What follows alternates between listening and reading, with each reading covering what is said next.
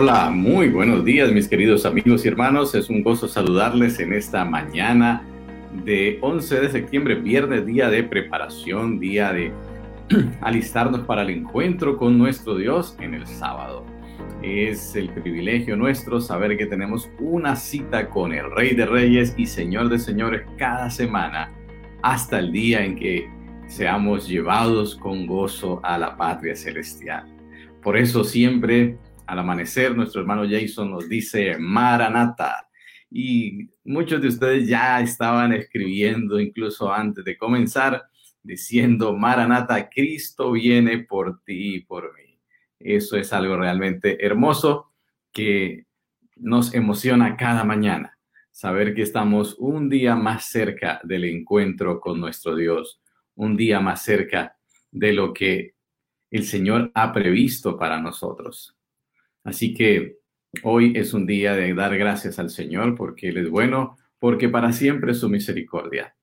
Gracias a cada uno por sus amables saludos. Gladys Torres, Fanny Cordillo, Nelis Ramos, qué bueno saludarte. También a Ludi Díaz, Gabriela Calle. Es muy bueno poder saludar. Nuestros hermanos nos sentimos en casa, bueno, en, en esta, estamos en casa, pero nos sentimos en casa espiritual al saludarnos cada mañana y poder saber que estamos allí, orando los unos por los otros, luchando en oración, clamando porque el Señor, el Señor venga pronto por nosotros y estemos preparados para vivir la eternidad. Gracias, hermana Nelly, por escribir, Cristo viene por ti y por mí. Amén, amén.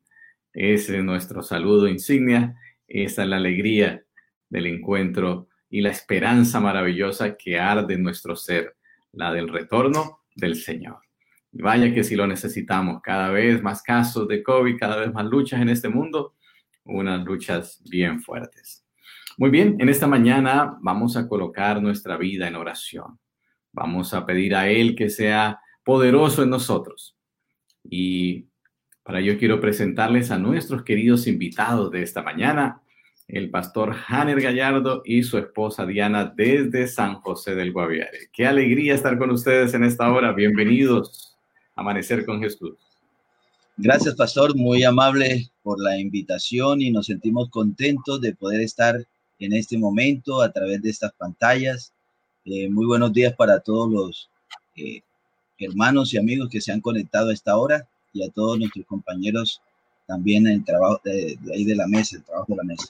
Así que nos alegra muchísimo, pastor. Muchísimas gracias. También sí, buenos días, pastor. Buenos días, Buenos días, muy bien. Y bueno, y también buenos días a todos nuestros hermanos y amigos que se han conectado, dándose cita con nosotros para este programa de cada día Amanecer con Jesús. Bendiciones a todos y bueno, esperamos estar unidos y como en casa, como decía Joel. Amén, así es, así es. Qué bueno. Bueno, el hermano Jason, aquí están preguntando por él. Hoy está realizando una tarea, así que viajó temprano pero mañana, bueno, el domingo ya estará con nosotros de vuelta. Muy bien, es momento de orar, de conectarnos con Dios, de prepararnos para el estudio de esta mañana. Así que adelante familia, guíenos en este momento tan importante del estudio. Muy bien, vamos a orar, vamos a inclinar nuestras cabecitas y oramos. Amado Celestial, te damos muchísimas gracias por tus bondades, por tu infinita misericordia, por tu invariable amor, por la oportunidad de levantarnos el día de hoy y ver una mañana hermosa, radiante, que nos regala, Señor, para que podamos hacer las cosas hoy mejor que ayer.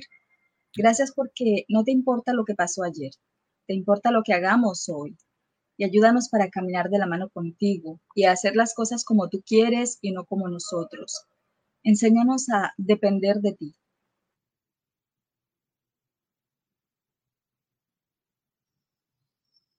Al pastor eh, Miguel Chamorro, a su esposita Jessie. Estamos orando en este día por ellos. Tu dirección, tu compañía y cuidado sea con ellos el día de hoy, Señor que tú los dirijas, los guardes, los protejas como hasta ahora los has, lo has hecho y que ellos puedan seguir siendo esos instrumentos en tus manos para honra y gloria de tu nombre. pero bendice también a cada hermano, a cada amigo, a cada joven, a cada niño, a cada adulto mayor que se conecta en esta hora con nosotros, Señor, para escuchar un poco más de tu palabra, de tu amor y de lo que tienes para nosotros. Bendice también a la administración y bendice a cada uno de mis compañeras y sus esposos en esta maravillosa labor. Señor, sigue utilizándonos y sigue guiándonos y perdonando nuestros pecados. Te lo pedimos en Cristo Jesús. Amén. Amén. Amén.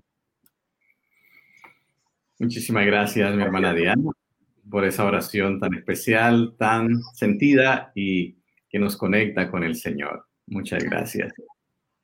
También saludamos a nuestros hermanos que en esta hora nos saludan, que están con nosotros, hermano Luis Fernando, también la hermana Marlene.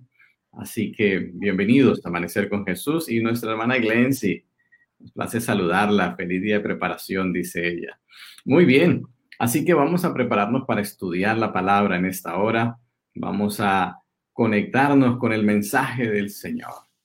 Mm, Recuerdo una mañana como hoy me contaba un amigo, él estaba muy contento porque había conseguido un buen trabajo en un lugar muy reconocido de la ciudad en la que vivía. Así que estaba emocionado por cada mañana llegar a su trabajo.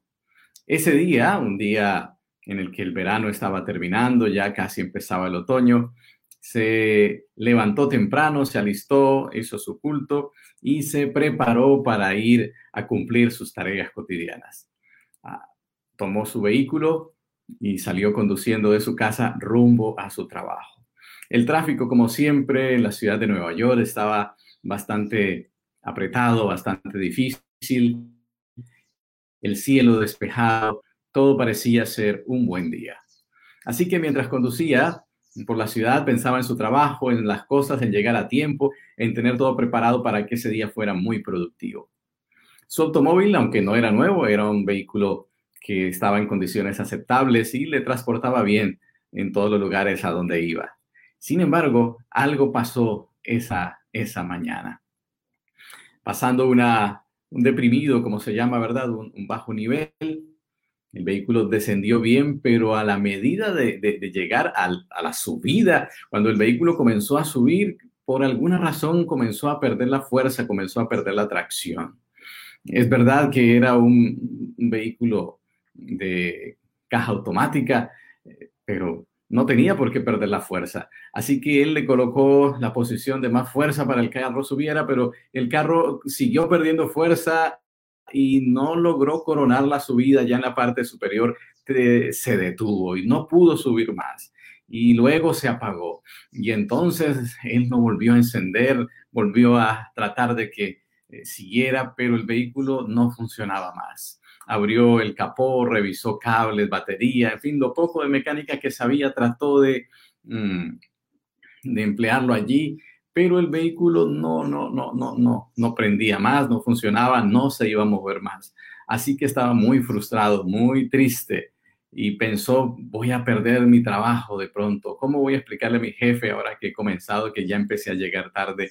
¿De qué manera podría resolver esto? Eh, el carro dejarlo allí abandonado, tomar un taxi. No, ya no iba a llegar a tiempo. Era una situación angustiosa. Así que estaba desesperado, podía ver los edificios de su trabajo allá al frente, más allá, ¿verdad? Quizás a unos 15 minutos manejando, pero en medio del tráfico realmente se veían muy cerca. Mientras con lágrimas en sus ojos miraba al cielo y se preguntaba qué podía hacer, de repente algo extraño ocurrió. Uno de los tantos aviones que pasaba por allí se estrelló contra el edificio en el que él trabajaba. Y sí, un día como hoy, hace 19 años, ocurrió aquella terrible tragedia en la ciudad de Nueva York, específicamente en Manhattan, aquella situación que cambiaría la historia del mundo moderno y que lanzaría una sombra de tristeza, de preocupación sobre el mundo. Entonces, desde ese momento hasta ahora. Y esa fue aquella mañana del 11 de septiembre de 2001 en que los edificios de las Torres Gemelas en el World Trade Center en Manhattan fueron colapsadas por sendos aviones que las chocaron. 8 y 46 de la mañana, el primer avión chocó contra la Torre Norte y unos minutos más tarde, otro Boeing chocaría contra la, la Torre Sur, torres que se derribaron, se cayeron, implosionaron en el lapso de una hora más o menos. Y luego otros edificios cayeron alrededor. La situación fue terrible, la catástrofe de unas magnitudes que hasta hoy el mundo no se ha recuperado. Es que hay situaciones difíciles en esta vida, hay situaciones complicadas. Y por supuesto, algunas de nuestras desgracias nos parecen terribles, sin embargo, hay otras situaciones aún peores. Así que mi amigo agradeció que su vehículo se descompuso esa mañana, no llegó a tiempo no pudo subir a, a su trabajo en estas torres y solo desde lejos vio lo que sucedió y cómo la tragedia destruyó lo que él eh, llamaba su lugar de trabajo. Hoy queremos estudiar sobre la gracia de Dios y la sexta promesa de la gracia de Dios es que las lágrimas pueden ser cambiadas al gozo. La situación que nos parece difícil, que es terrible sin duda, pero aún en medio de ello el Señor puede darnos consuelo en la aflicción. Puede, Él nos promete de su gracia maravillosa darnos una transformación de las cosas. Incluso la Biblia dice en Eclesiastés 7, 2, que en el dolor, en la aflicción, en las situaciones que nos llevan a, a las lágrimas, hay alguna eh, ganancia, hay alguna ventaja en eso. Dice Salomón, más vale ir a la casa del luto que ir a la casa de fiesta.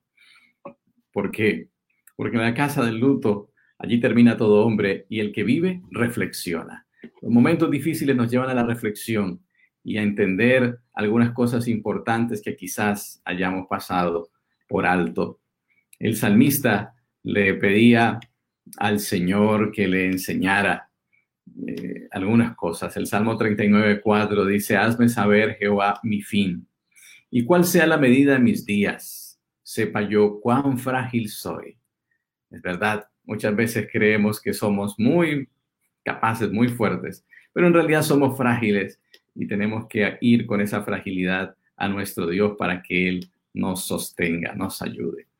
Así que con el pastor Hanner en este momento, su esposita, vamos a estudiar acerca de la primera sección de esta promesa de las lágrimas al gozo. ¿Cuáles son las probabilidades de tristeza? ¿Qué dice la Biblia acerca de ello? Nuevamente, bienvenidos. Buenos días. Adelante. Muchas gracias. Muchas gracias, Pastor Joel. Eh, bueno, entonces ahora vamos a iniciar con la temática. Amor, ¿por qué estás triste? ¿Qué te pasa? ¿Qué tienes? Mira, estamos en este momento ya para iniciar con el programa y tú con esa cara como, ¿por qué estás así? Cuéntanos. Bueno, eh, basado en lo que estamos estudiando, en lo que vamos a estudiar y estamos estudiando con el pastor Joel, estamos hablando sobre las posibilidades de la tristeza y cómo esto puede darse en la vida de un ser humano. Quería ilustrarlo, que como seres humanos nosotros también nos entristecemos. Y hay muchos factores y situaciones que conllevan a, a estas situaciones en nuestras vidas. Por ejemplo, lo que estaba mencionando el pastor Joel, el luto es algo que entristece al ser humano. Cuando vemos a un ser querido que sufre, cuando vemos el dolor en, una persona llegada, cuando vemos a, alguien que está pasando por un mal momento, incluso nosotros mismos eh, sentimos ese rigor en nuestras vidas y, de hecho, pues, como seres humanos, repito, no estamos ajenos al entristecernos. Y es por eso que es importante que nosotros podamos darnos cuenta lo que la, palabra de Dios menciona con respecto a este tema. Voy a pedirle el favor a mi esposa para que continúe con la lectura en Eclesiastés 7.3, lo que dice el, el, el, el proverbista aquí. Bien, dice la palabra de Dios en Eclesiastés 7.3, mejor es el pesar que la risa, porque con la tristeza del rostro se enmendará el corazón. Es interesante lo que menciona la Biblia con respecto a esto, a la tristeza, ¿no? Y mi amor, si sabías tú que los himnos que se cantan, que han sido compuestos, todo eso que nosotros cantamos generalmente han sido sacados, escritos en un momento de tristeza y de dolor. En corazón afligido, sabes, no tenía, no sabía, pero sí cada que escucho hay ciertos signos especialmente que, yo escucho, que cantamos y que, que, conozco la letra, digo, ese corazón que escribió estas letras estaba afligido, estaba triste. Así es. Y a veces nosotros eh, llegamos a pensar que como cristianos no debemos entristecernos, no debemos afligirnos. Pero saben mis queridos hermanos y amigos que nos escuchan, todo esto tiene cierta, o en cierta manera, un gran propósito. Es importante que nosotros podamos darnos cuenta que la aflicción o la tristeza llega a nuestra vida porque Dios tiene grandes propósitos y es de ennoblecer un, corazón, un alma. A veces nosotros estamos en una altivez o en una, actitud bastante arrogante, eh, déspota, quizás no sé cómo mencionarle, y, a veces Dios se apropia de las aflicciones para ennoblecer, para eh, llevar a un corazón, a, contristar un corazón de tal manera que esté preparado para, para la buena obra y para, para la gloria de Dios.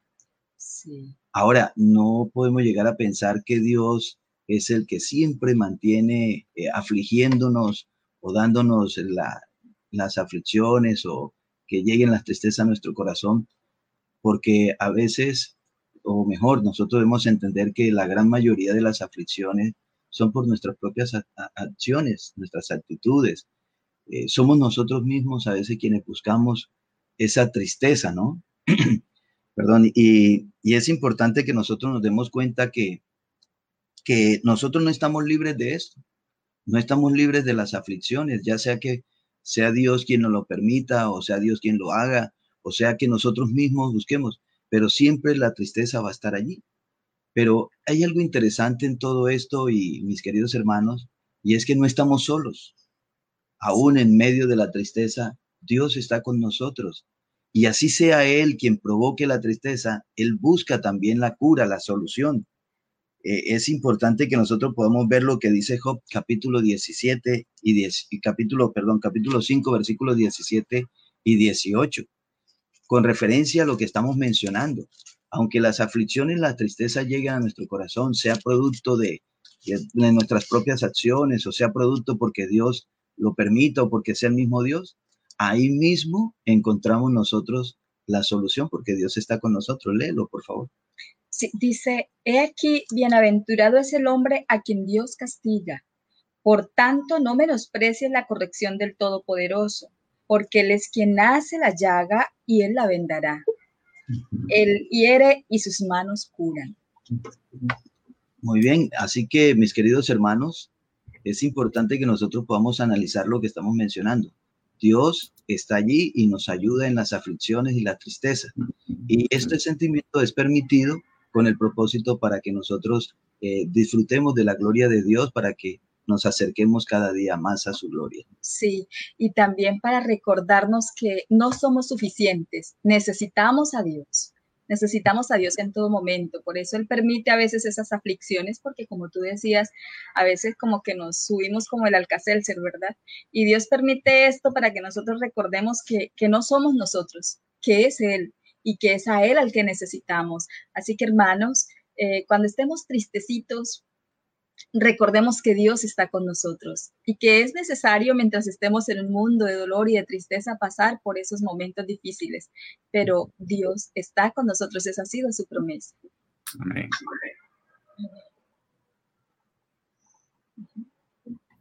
Sí, y, mencionando con, con, respecto a todo esto, eh, basándonos en el texto que decía el pastor Joel hace un momento, el, lo más grande que puede causar a nosotros la tristeza es la muerte.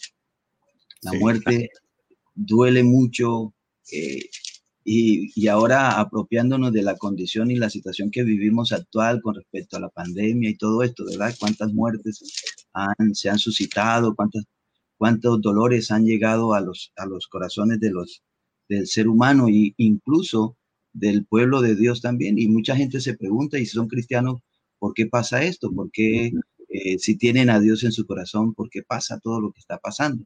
Bueno, ya hemos mencionado muchas cosas y entre ellas hemos dicho que Dios permite que todo esto pase porque tiene un gran propósito con nosotros. Por eso quiero eh, cerrar esta parte, pastor, esta intervención que tuvimos, diciendo lo siguiente. Vamos a leer segunda de Corintios 4, 17. ¿Por qué pasa todo esto? Dios permite que todas estas aflicciones pasen con un propósito grande. Ahora, hay aflicciones que son muy fuertes, otras son pasajeras, son muy livianas, pero de igual forma no dejan de causar o producir un dolor en nuestro corazón. Y Dios está siempre allí al control, siempre Dios está ahí al frente. ¿Qué dice Segunda de Corintios, mi amor? Dice, porque esta leve tribulación momentánea produce en nosotros una cada vez más excelente y eterno peso de gloria. Amén. Así que todo eso produce un peso de gloria. eterno, eterno. Así es, así que, pues hermano, esperamos que esto, este, este, corto mensaje o esta que estamos mencionando en este momento pueda ayudarnos a nosotros y no se, no se sientan mal porque a veces nos entristecemos. No, eso es necesario en, en nuestro corazón, en nuestra vida, porque eso nos ayuda a nosotros en otras palabras, Dios va transformando nuestro, nuestros caracteres, nuestra forma de vivir, nuestra manera de pensar a través de las aflicciones. Y claro, la muerte no es un producto de Dios, sino que hay un ser que está allí, pero Dios está al, control para ayudarnos a salir adelante. Recuerda que las aflicciones y la tristeza es, nos dan un peso de gloria. Así que Dios les bendiga. Pastor, muchísimas gracias. Amén. Muchísimas gracias a ustedes también, porque nos han explicado acerca de si aún los cristianos podemos entristecernos, las razones por las cuales vienen las tristezas, pero cómo el Señor hace esa transformación tan especial. Como alguien ha dicho, escribe derechos sobre renglones torcidos y nos provee su bendición. Claro que sí. Gracias, pastor, y gracias, mi hermana Diana. Ahora en la segunda sección de este estudio vamos a hablar acerca de Dios y las aflicciones, directamente cómo Él se relaciona con nuestras aflicciones. Y para ello vamos a invitar al pastor Carlos Moreno para que Él nos hable de este segundo punto. Buenos días, bienvenido.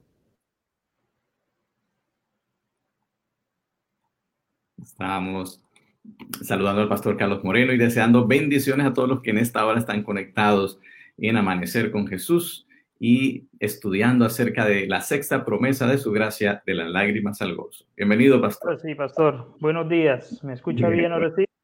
Perfectamente, gracias. Está bien, me alegra saludarle, saludar al cuadro, el amigo Hanner, Como dijo alguien, pastor, el amigo de mis amigos son mis amigos. y la, la tristeza de mis amigos es mi tristeza también, ¿no? También no sé. Y, le cuento que el pastor Hanner me alcanzó a entristecer cuando lo vi yo así como, como todo cabizbajo. Yo dije, pero ahora qué pasó con Hanner. Pero bueno, eh, justamente eh, estamos hablando de ese tema de la tristeza, de las aflicciones. El Salmo 34, el versículo 19 nos dice algo especial. Dice, el justo pasa por muchas aflicciones, pero el Señor lo libra de todas ellas. Las aflicciones de los justos, pastor, son una realidad. Y un engaño sería eh, decir que los justos no pasan por momentos difíciles. El Señor nunca ha prometido que no habrá momentos difíciles, el Señor nunca prometió que no habrían dificultades. Pero lo que sí está escrito en la Biblia es que hay aflicciones, hay dificultades, pero el Señor está allí a nuestro lado. Dios escucha el clamor de los afligidos.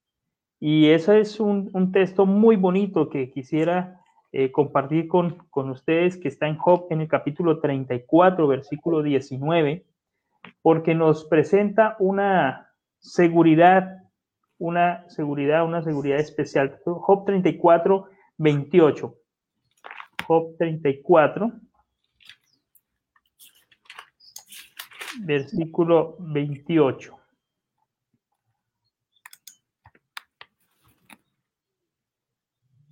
Muy bien, la palabra de Dios dice, haciendo llegar delante de él el clamor de los afligidos que él siempre oye.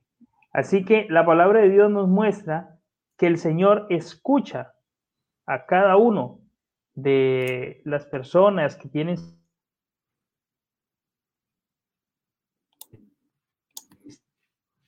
de no se le a colocarlas delante del Señor. Qué hermoso nosotros saber que el clamor de los hijos es oído por el Padre especialmente porque Él nos ama.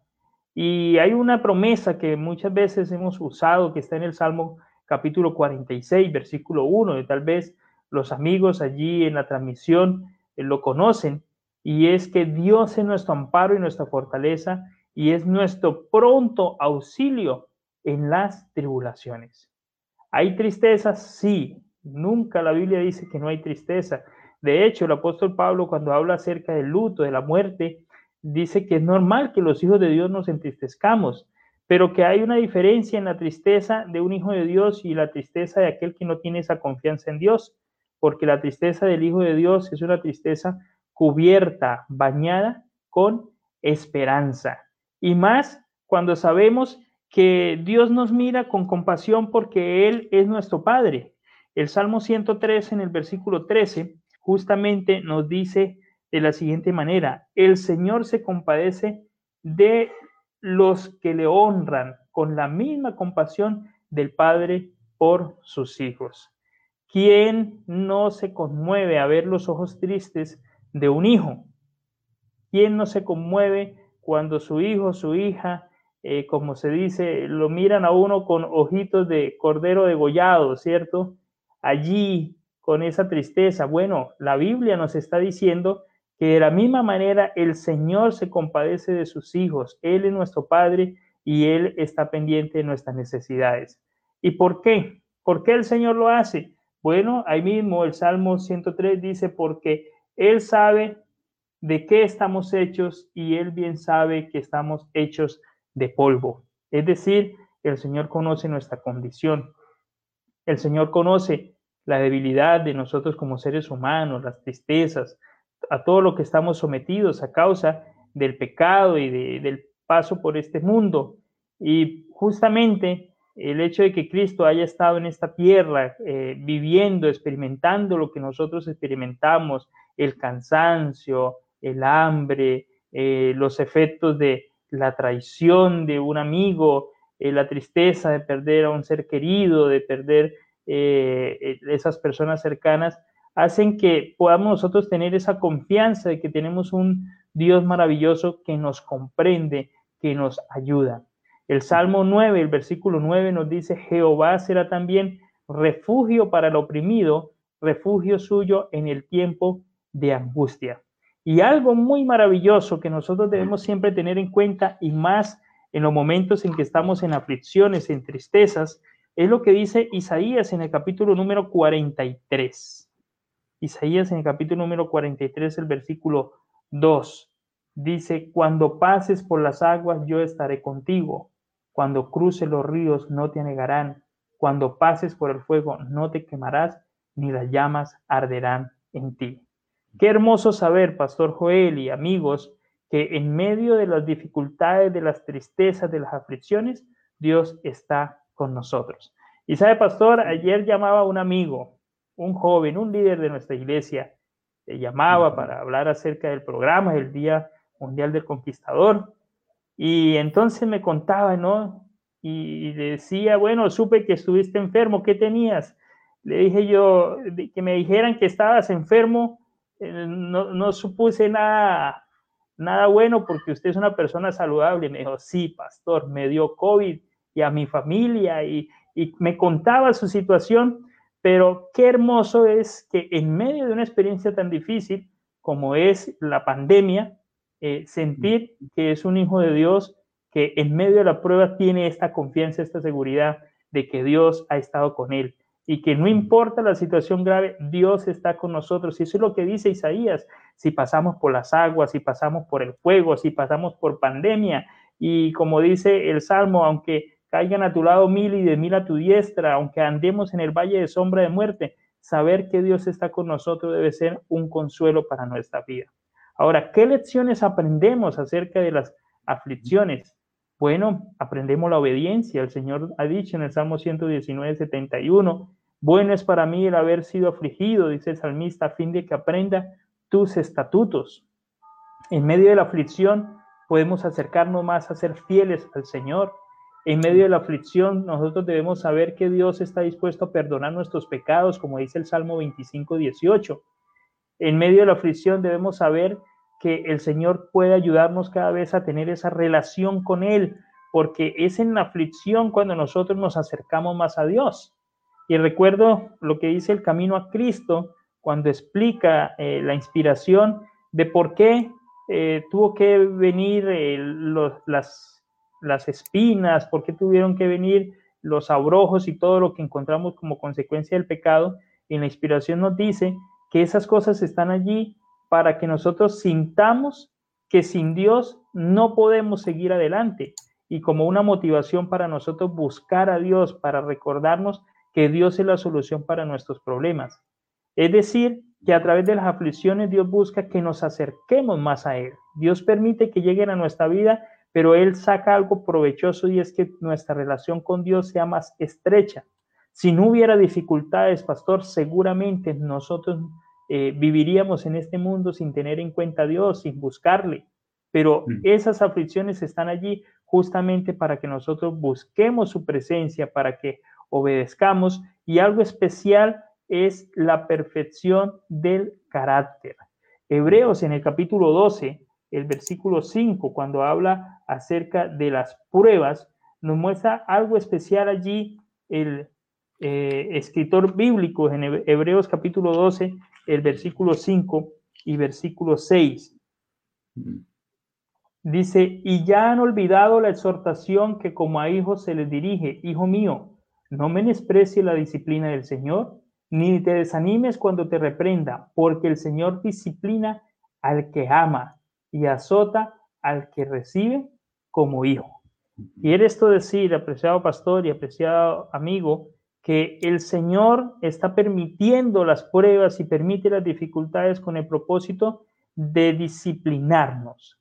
¿Y qué es disciplinarnos? Disciplinarnos a veces lo, lo interpretamos mal porque hemos entendido que la disciplina es el castigo, es, es el, que el padre está allí pendiente y entonces si el hijo se equivocó, tome para que aprenda. No, es, eso, eso no es tanto la disciplina, eso ya podría tener otro nombre pero la disciplina es llegar a formarnos de tal manera que nuestro carácter cada día nos eleve al reino de los cielos. La disciplina es poner las pautas, las bases para autogobernarnos, gobernarnos sin necesidad de tener un capataz allí eh, con el látigo diciéndonos, usted se portó mal, tenga. No, Dios usa las pruebas con el propósito de que nosotros aprendamos a estar más tomados de su mano y de esa manera podamos nuestro carácter ser perfeccionado. Sin duda que la disciplina en, a cualquier momento o las pruebas en cualquier momento eh, no son causa de alegría, de felicidad, sino de tristeza. Pero después de que esto ha ocurrido y después de que hemos pasado por los momentos difíciles y que hemos visto la mano poderosa de Dios allí a nuestro lado, la disciplina produce un fruto agradable y es la justicia. Es lo, que logra a través de las pruebas de que estemos más, más cerca de Dios. Así que cualquiera que sea la situación por la cual esté pasando usted, apreciado amigo, recuerde, Dios está allí y Dios le invita no solo a seguir adelante, sino a fortalecer a aquel que esté a su lado, que también tenga alguna prueba, esté allí eh, ayudándole y que recuerde las palabras de Job, que dijo, he aquí, aunque él me matare, en él esperaré. Sabemos que las pruebas no vienen, las dificultades, las enfermedades y todo esto malo es causa de Satanás, pero Job dice, bueno, aunque si eso viniera de Dios y aunque tuviera que morir, seguiría confiando en Dios. Así que hermoso saber, Pastor Joel, que Dios está a nuestro lado en medio de las pruebas y las dificultades, dándonos su mano, dándonos su consuelo y tratando de lograr que a través de las cosas desagradables que a veces nos llegan, pues se pueda sacar algo bueno y es la transformación de nuestro carácter y nuestra preparación para el reino de los cielos. Amén. Muchas gracias, pastor. De manera que las tristezas, las luchas realmente son una oportunidad de conectarnos más con el Señor y de prepararnos, purificarnos para vivir con Él la eternidad. Gracias por ese mensaje. Y así es, ahora vamos a ir a la tercera parte esta mañana, cómo recibir y dar consuelo y cómo se cumple la promesa de Dios que pasaríamos de las lágrimas al gozo. Invitamos al pastor Darwin Buenos días, pastor. Bienvenido a Amanecer con Jesús. Vamos a esta tercera sección acerca de la promesa de Dios para darnos gozo en medio de las lágrimas. Gracias, Pastor Joel. Buenos días, Pastor Carlos. Buenos días también al compañero Hanner y a Dianita que están allí conectados y a todas las personitas bellas que están allí escribiendo en este momento.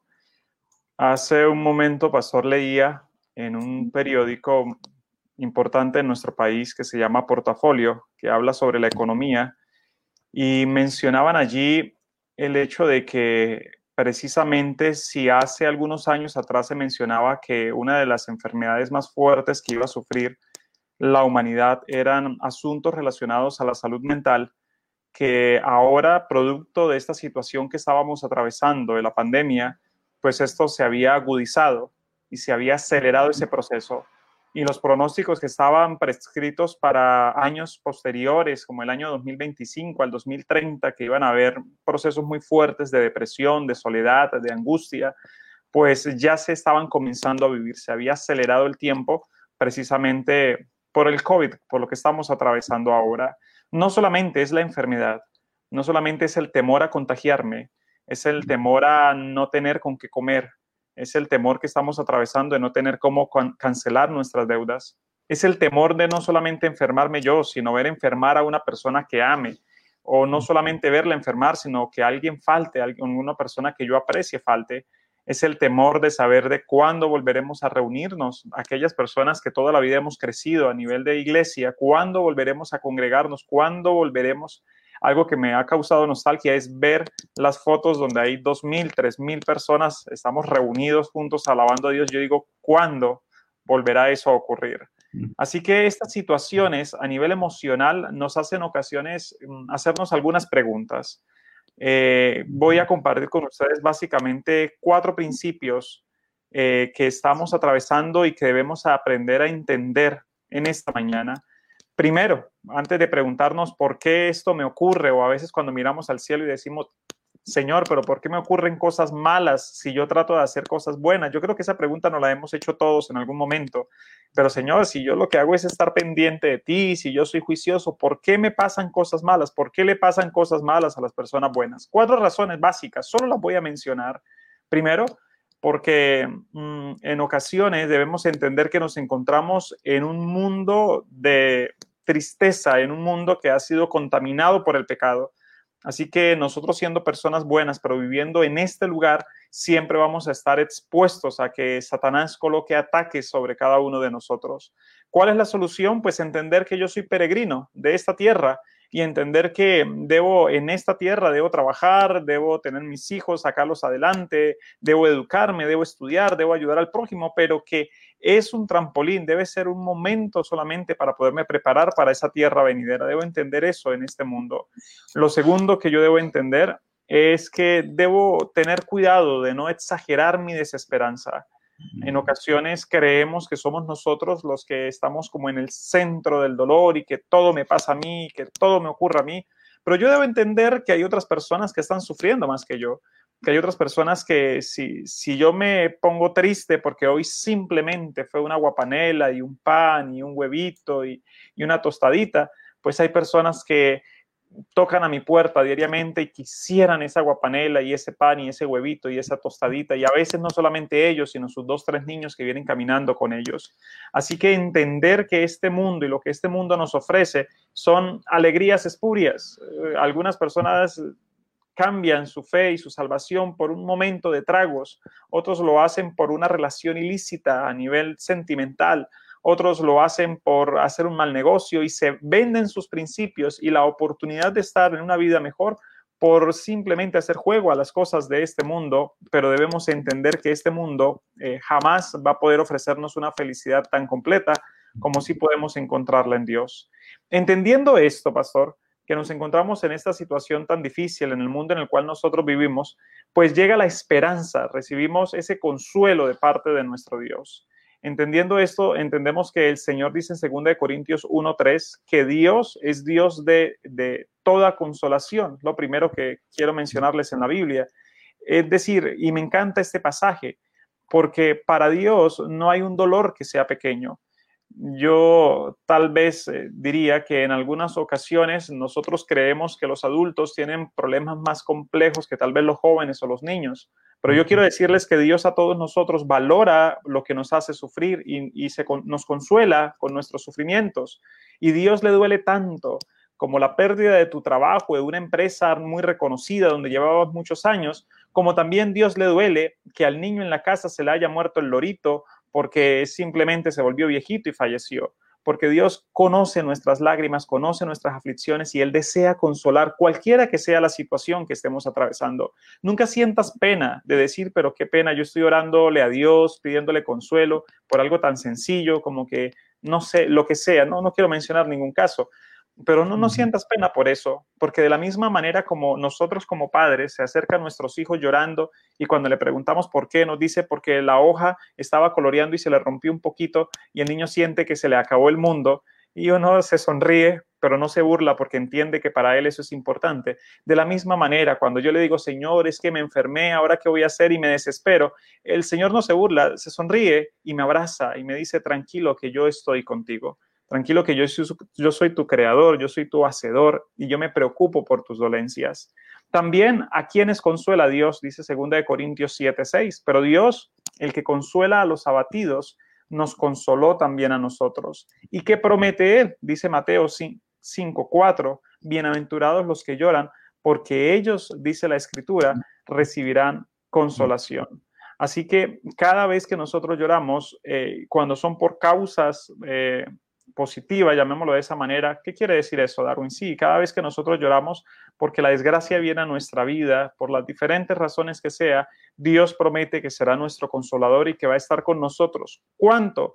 Todos los días. ¿Hasta, hasta qué momento? Hasta el fin del mundo. Pero yo me atrevería a decir que el Señor estará más allá de nosotros que eso, porque no estará solamente hasta el fin del mundo, sino que después del fin del mundo vivirá con nosotros y estará a nuestro lado como dice nuestra hermana María, secando nuestras lágrimas, atendiendo nuestras necesidades, consolando nuestros corazones.